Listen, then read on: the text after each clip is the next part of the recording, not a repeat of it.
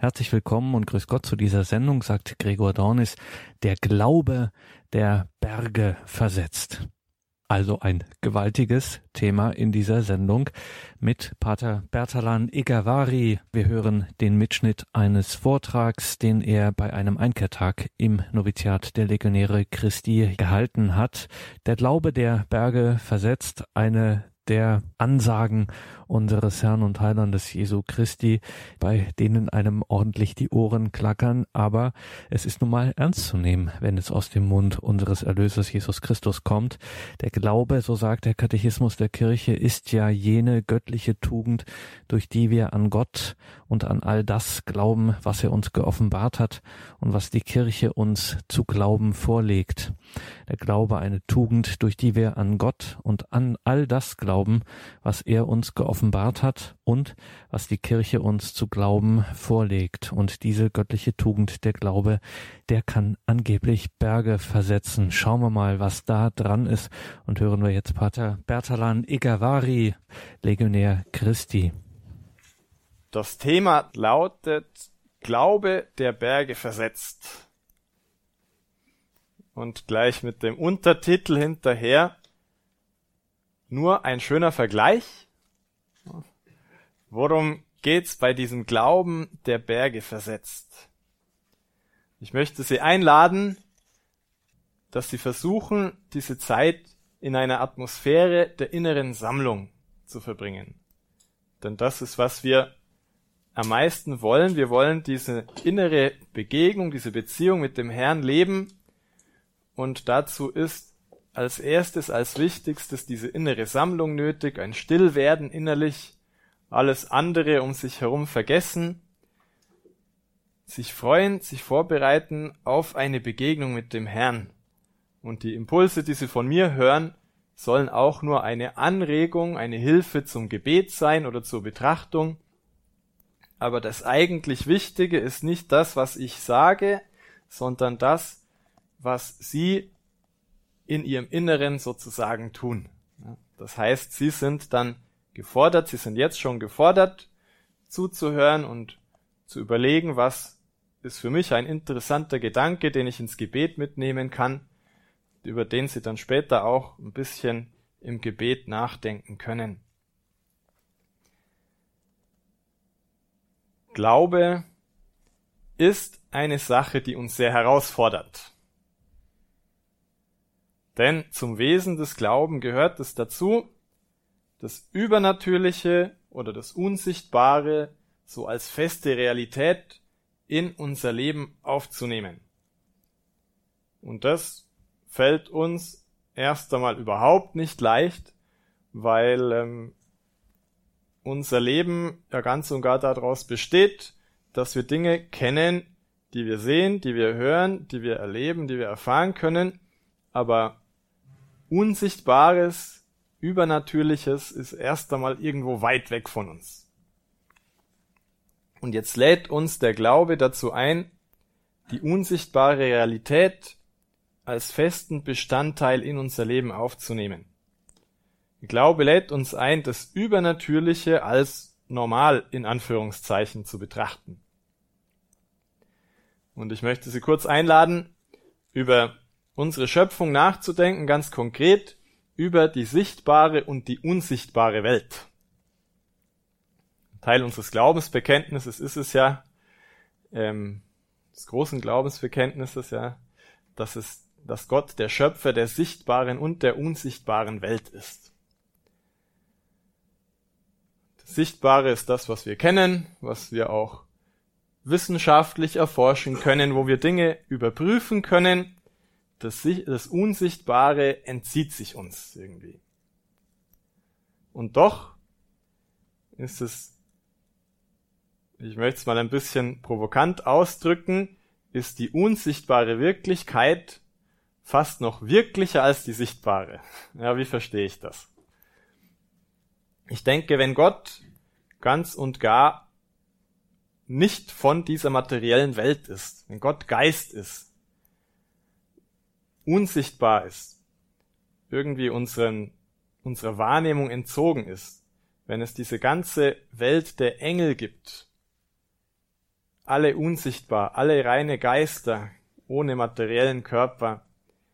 Und wenn wir dann noch überlegen, dass es bestimmt noch viel mehr Engel in der Schöpfung Gottes gibt, als es Menschen jemals gegeben hat und jemals haben wird, allein weil jeder Mensch einen Schutzengel hat und dann gibt's ja noch viele andere, die andere Aufgaben haben, sprich noch viel mehr Engel gibt es, als es jemals Menschen gegeben hat und geben wird, eine noch viel größere unsichtbare Realität als eine sichtbare Realität.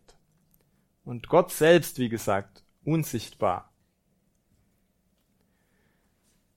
Ist das dann nicht auf gewisse Weise tatsächlich die wirklichere Realität? Ich sage es wieder mit einem, mit den Anführungszeichen hier angedeutet, aber dass wir uns bewusst machen, diese unsichtbare Welt ist genauso real wie die sichtbare und da spielt sich noch viel mehr Wichtiges ab, als wir das ahnen. Der Glaube nun lädt uns dazu ein, dass wir uns das bewusst machen und mit dieser unsichtbaren Realität auch leben. Und wir haben schöne, verschiedene schöne Stellen in der Bibel, wo uns diese Realität gleich bewusst wird. Und die erste Stelle, die ich mit Ihnen betrachten möchte, befindet sich im ersten Kapitel vom Lukas-Evangelium. Also wer auch die Heilige Schrift dabei hat oder wer es später noch nachlesen möchte, das ist Lukas Kapitel 1 und uns interessieren besonders die Verse 11 bis 13 und 18 bis 20. Die Geschichte kennen Sie alle, das ist Zacharias, der im Tempel Dienst tut und dann erscheint ihm der Engel. Ähm, und hier beginne ich jetzt vorzulesen. Also Zacharias tut seinen Tempel, soll das Rauchopfer darbringen. Das Volk ist draußen und wartet und betet. Und dann heißt es hier im Vers 11, da erschien dem Zacharias ein Engel des Herrn. Er stand auf der rechten Seite des Rauchopferaltars. Als Zacharias ihn sah, erschrak er, und es befiel ihn Furcht. Der Engel aber sagte zu ihm, Fürchte dich nicht, Zacharias, dein Gebet ist erhört worden. Deine Frau Elisabeth wird dir einen Sohn gebären, dem sollst du den Namen Johannes geben. Und jetzt kommt noch, der Engel sagt noch viele andere Dinge, es geht da um Johannes den Täufer, aber das soll uns jetzt nicht so sehr interessieren, sondern wir lesen weiter beim Vers 18 die Reaktion des Zacharias. Zacharias sagte zu dem Engel, Woran soll ich das erkennen? Denn ich bin ein alter Mann, und auch meine Frau ist in vorgerücktem Alter. Der Engel erwiderte ihm, Ich bin Gabriel, der vor Gott steht, und ich bin gesandt worden, um mit dir zu reden und dir diese frohe Botschaft zu bringen. Und siehe, du sollst stumm sein und nicht mehr reden können, bis zu dem Tag, an dem dies geschieht, weil du meinen Worten nicht geglaubt hast die in Erfüllung gehen, wenn die Zeit dafür da ist. Ich denke, was da passiert ist, das ist niemandem von uns neu. Und ähm, wir wollen uns mal ein bisschen die Reaktion oder die ganze Geschichte anschauen. Das erste, was ich denke, wenn ich das lese, gar zu menschlich, wie der Zacharias reagiert. Der eigentlich ganz normal. Da steht er im Tempel und soll das Opfer darbringen und plötzlich sieht einen Engel da drüben. Natürlich, er erschrickt. Würde wahrscheinlich jedem von uns passieren. Als Zacharias ihn sah, erschrak er und es befiel ihn Furcht. Und der Engel sagt gleich, fürchte dich nicht, Zacharias, und fängt an mit seiner guten Botschaft. Dein Gebet ist erhört worden. Deine Frau Elisabeth wird dir einen Sohn gebären, dem sollst du den Namen Johannes geben. Und ähm, wir wollen gleich mal über einen kleinen Satz nachdenken, der einem so gar nicht ins Auge springt normalerweise, aber der ganz viel interessante Folgen eigentlich hat, wenn man drüber nachdenkt. Und zwar sagt der Engel dem Zacharias, dein Gebet ist erhört worden. erst einmal nichts Besonderes, das ist ganz nett. Wir freuen uns, wenn Gott unsere Gebete erhört. Aber jetzt wissen wir, Zacharias sagt ja auch nachher, ich bin ja in vorgerücktem Alter, meine Frau auch so. Eigentlich können wir ja gar keine Kinder mehr kriegen. Ja, wie alt lassen wir die beiden sein? Lassen wir sie mal 60, 70 ungefähr. Wir schätzen sie mal da ein. Und gehen ein bisschen zurück in der Zeit. Zacharias und Elisabeth sind jung und heiraten. Ja, die Elisabeth wahrscheinlich noch unter 20, so wie das damals üblich war. Zacharias lassen wir zwei, drei Jahre älter sein. Ja, wir lassen sie beide mal so 20 und hm? sie heiraten, sind glücklich zusammen, kriegen keine Kinder und nach ein paar Jahren beschließen sie, es wäre doch gut, wenn wir um Kinder beten. Ja. Und sie werden 25 und beten um Kinder. Und nichts tut sich. Und sie werden 30 und beten um Kinder. Nichts tut sich. Werden 35 und sie beten werden 40. Ich weiß nicht mehr, wie motiviert sie da noch waren zu beten, ja, wenn sie über 15 Jahre gebetet haben, 20 Jahre gebetet haben und nichts hat sich getan. Und irgendwann werden sie 45 und 50 und dann haben sie aufgehört zu beten. Weil jetzt ist ja, ja, dann geht's ja nicht mehr. Ja. Und dann werden sie 55, werden sie 60, werden sie 65 und dann ist der Zacharias da im Tempel und der Engel kommt ihm und sagt, deine Gebete sind erhört worden. Und Zacharias, okay, welche Gebete, was? Ähm, ich glaube, lieber Gott, du hast das falsch verstanden. Wir wollten die Kinder ungefähr vor 40 Jahren haben, ja, und nicht jetzt. Aber worauf ich Ihre Aufmerksamkeit lenken möchte, ist, dass Gott tatsächlich die Gebete von Zacharias und Elisabeth erhört hat. Nur irgendwie war sein Plan anscheinend ein anderer. Er wollte, dass die beiden ein Kind bekommen, aber nicht zu dem Zeitpunkt, als sie das geplant hatten, sondern Gott hat einen anderen, hat einen größeren Plan. Das sollte ein ganz besonderes Kind sein und eine besondere Aufgabe bekommen, sollte Jesus vorausgehen, ihm den Weg bereiten und auch die Umstände seiner Geburt sollten ganz besondere sein. Aber wie das dem Zacharias so passiert ist, Deswegen sage ich, das schaut eigentlich ganz normal aus, gar, gar zu menschlich. Zacharias weiß nur, wir beide sind schon ziemlich alt, das mit den Kindern funktioniert jetzt nicht mehr. Lieber Engel, wie soll das denn jetzt gehen? Ich bin ein alter Mann, auch meine Frau ist in vorgerücktem Alter. Und das hat er noch recht diplomatisch hier ausgedrückt, aber was er eigentlich meint, ja, ich glaube dir nicht, weil das geht ja gar nicht mehr. Wie soll ich dir glauben? Wir können ja gar keine Kinder kriegen. Der Engel, der sieht da natürlich viel mehr und er merkt sofort, dem Zacharias, dem fehlt der Glaube da und deswegen ist auch die Konsequenz, ja, du sollst stumm sein und nicht mehr reden können bis zu dem Tag, an dem dies geschieht, weil du meinen Worten nicht geglaubt hast. Und den Zusatz, den er noch macht, die gehen in Erfüllung, wenn die Zeit dafür da ist. Wenn die Zeit dafür da ist. Also Gott hat die Gebete der beiden sehr wohl erhört. Es war noch nicht die richtige Zeit dafür, dass diese Gebete auch erhört werden.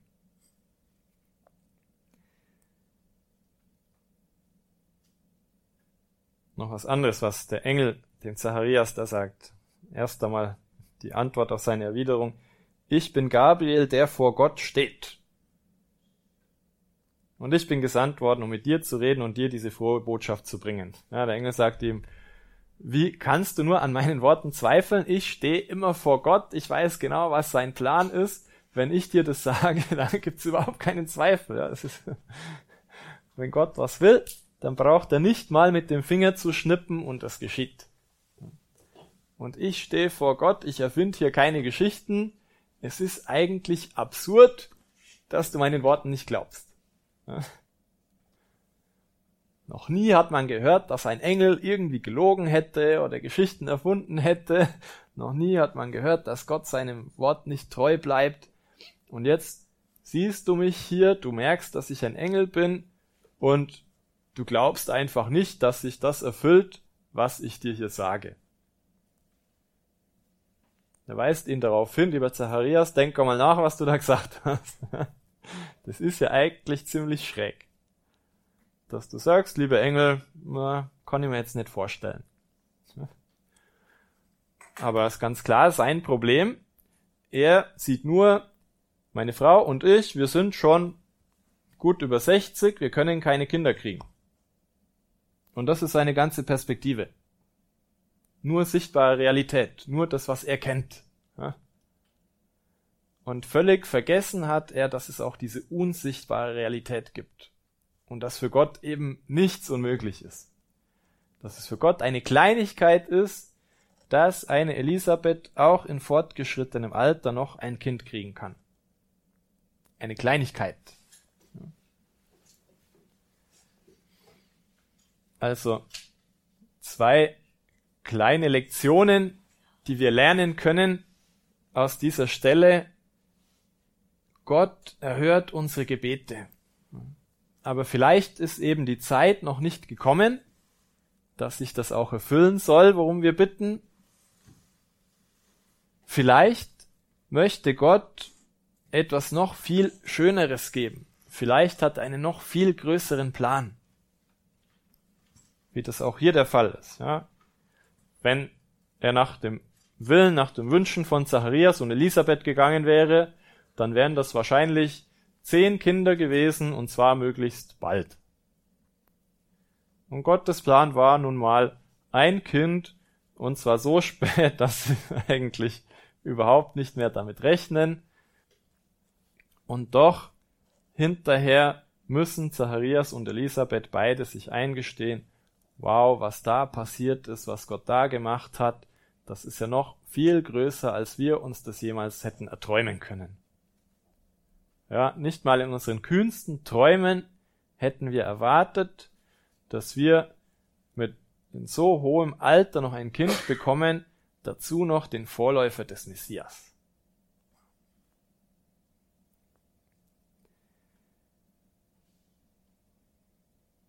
Ein weiterer Grund, weshalb vielleicht unsere Gebete nicht sofort erhört werden. Vielleicht ist das, worum ich bete, gar nicht gut für mich. Wir beten manchmal um Dinge, die wir für sehr gut halten, aber der liebe Gott hat vielleicht eine andere Meinung. Also ein Ferrari wäre eine ganz praktische Sache, kann ich mir nicht leisten, aber ich könnte darum bitten, wenn ich in der Bibel lese, ja, wer mit Glauben betet, dem gibt Gott alles. Bete ich mal um ein Ferrari. Halt mich noch an die anderen Regeln, versuche die Reinheit der Absicht zu wahren, versuche beständig zu beten. Ich weiß nicht was noch alles. Vielleicht sieht der liebe Gott, das würde mir gar nicht gut tun. Weil wenn ich mal den Ferrari hab, dann fahre ich gern damit durch die Gegend, lass mich bewundern in dem Auto und so weiter und so fort. Wer weiß, was noch alles passiert. Der liebe Gott denkt sich, das mit dem Ferrari ist gar nicht so gut für dich aber deine Gebete, die gehen nicht verloren, du kriegst was viel Schöneres dafür. Nur sehen wir das meistens nicht.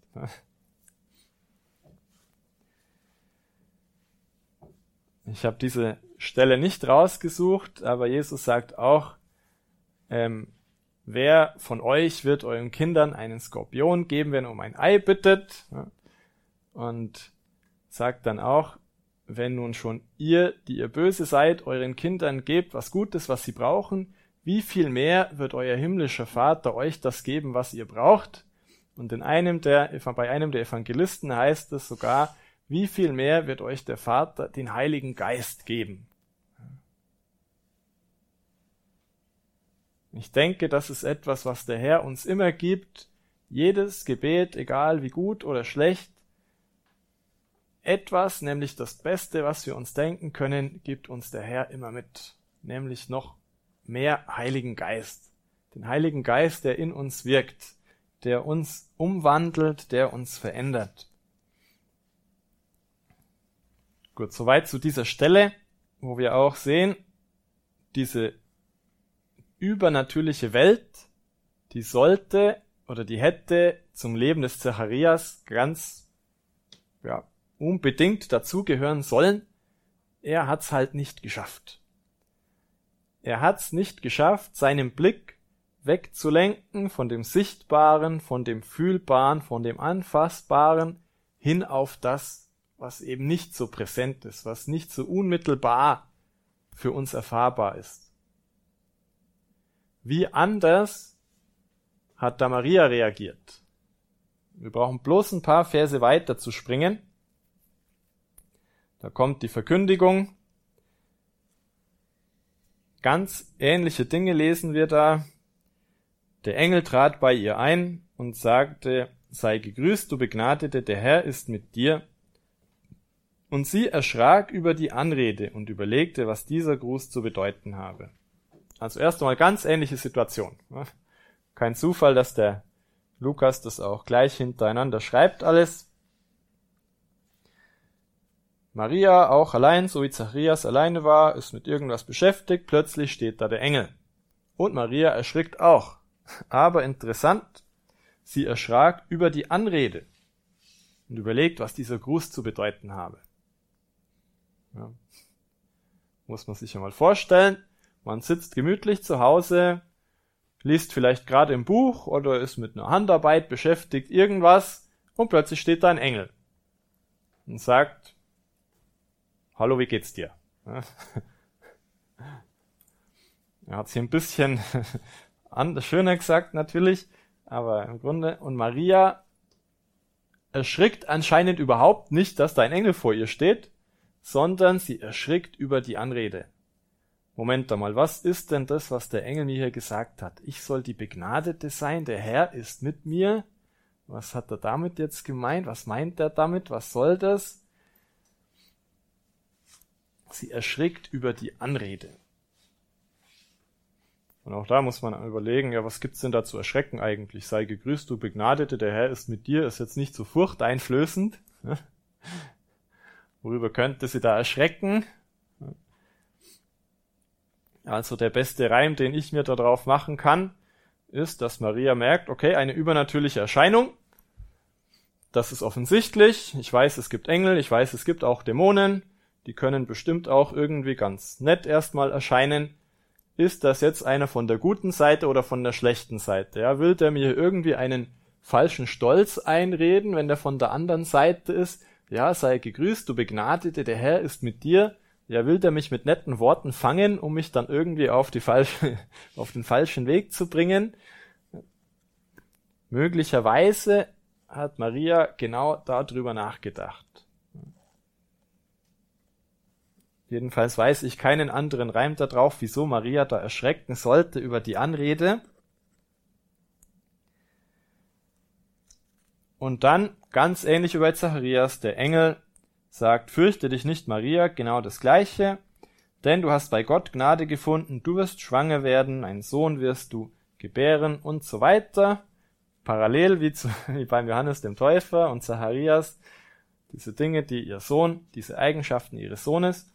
Und auch Maria antwortet noch einmal auf den ersten Blick ganz ähnlich wie der Zacharias. Maria sagte zu dem Engel, wie soll das geschehen, da ich keinen Mann erkenne? Klingt erst einmal ganz ähnlich. Und doch ist der große Unterschied zu Zacharias. Zacharias hat mit seiner Frage ausgedrückt, ja, also ich glaube nicht, dass das passiert, ich weiß nicht, wie das gehen soll. Und Maria drückt damit aus, wie soll das, was soll ich da tun, um mitzuwirken?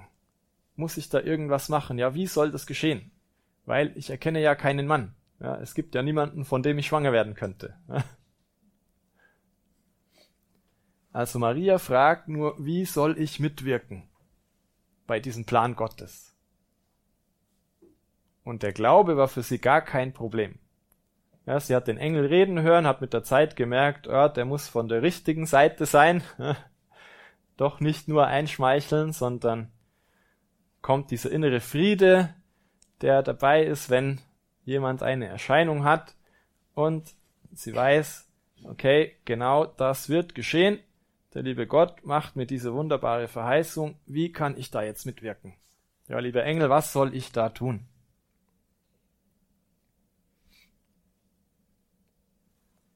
Also ganz, ganz ähnliche Situationen, aber ganz verschiedene Reaktionen der beiden.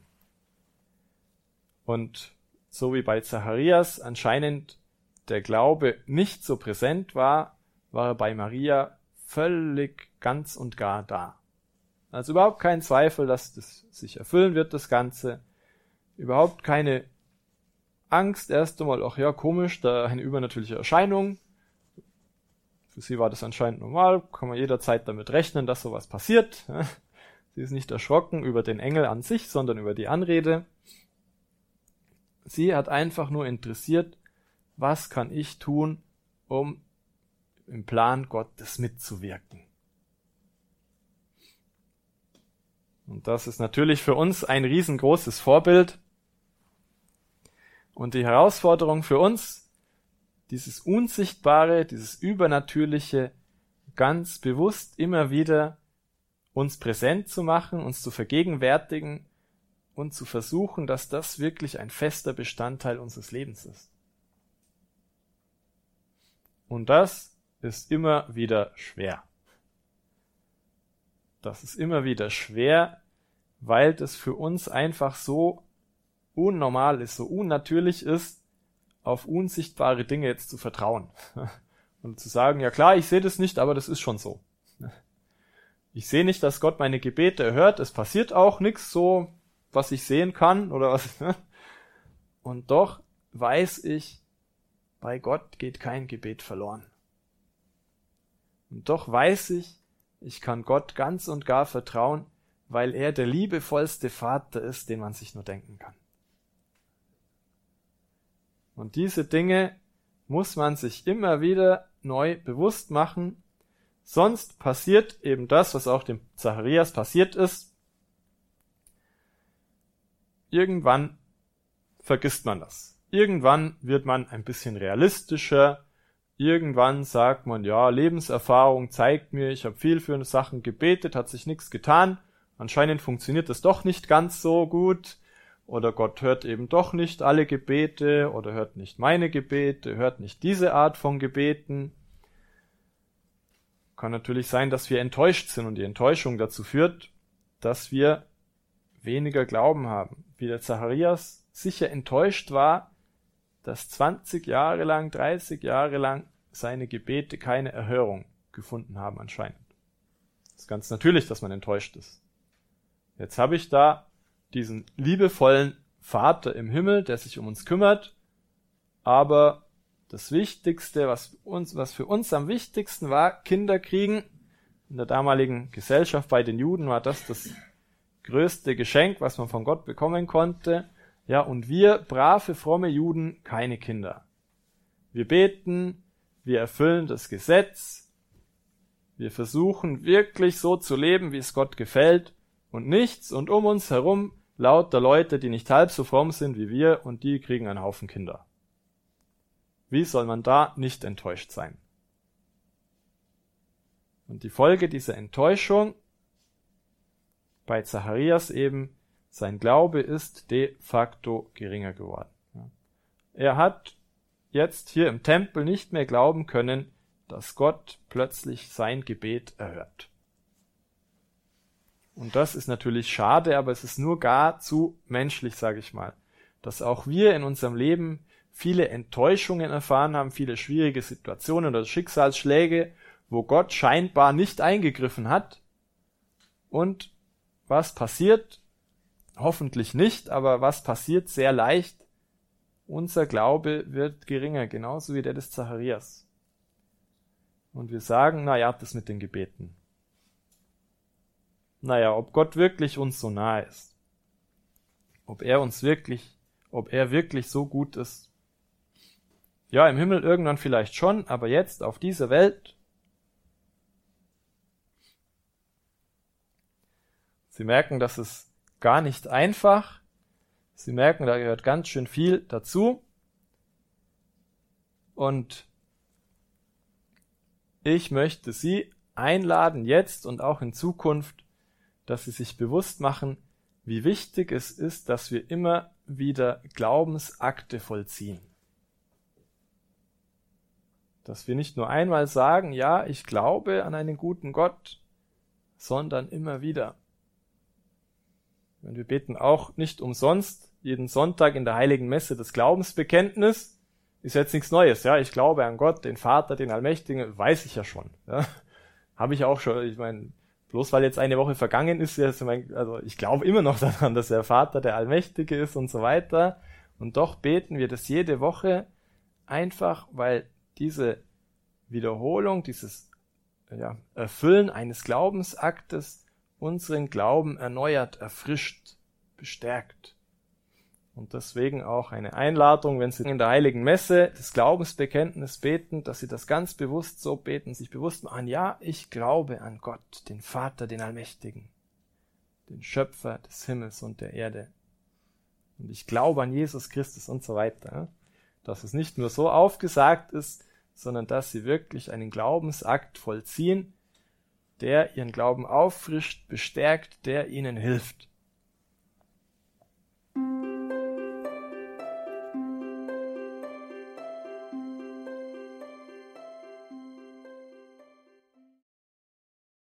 Der Glaube der Berge versetzt. Wir hörten im heutigen Katechismus Pater Bertalan Egavari von den Legionären Christi, jener Ordensgemeinschaft, Homepage der Legionäre beziehungsweise des Regnum Christi.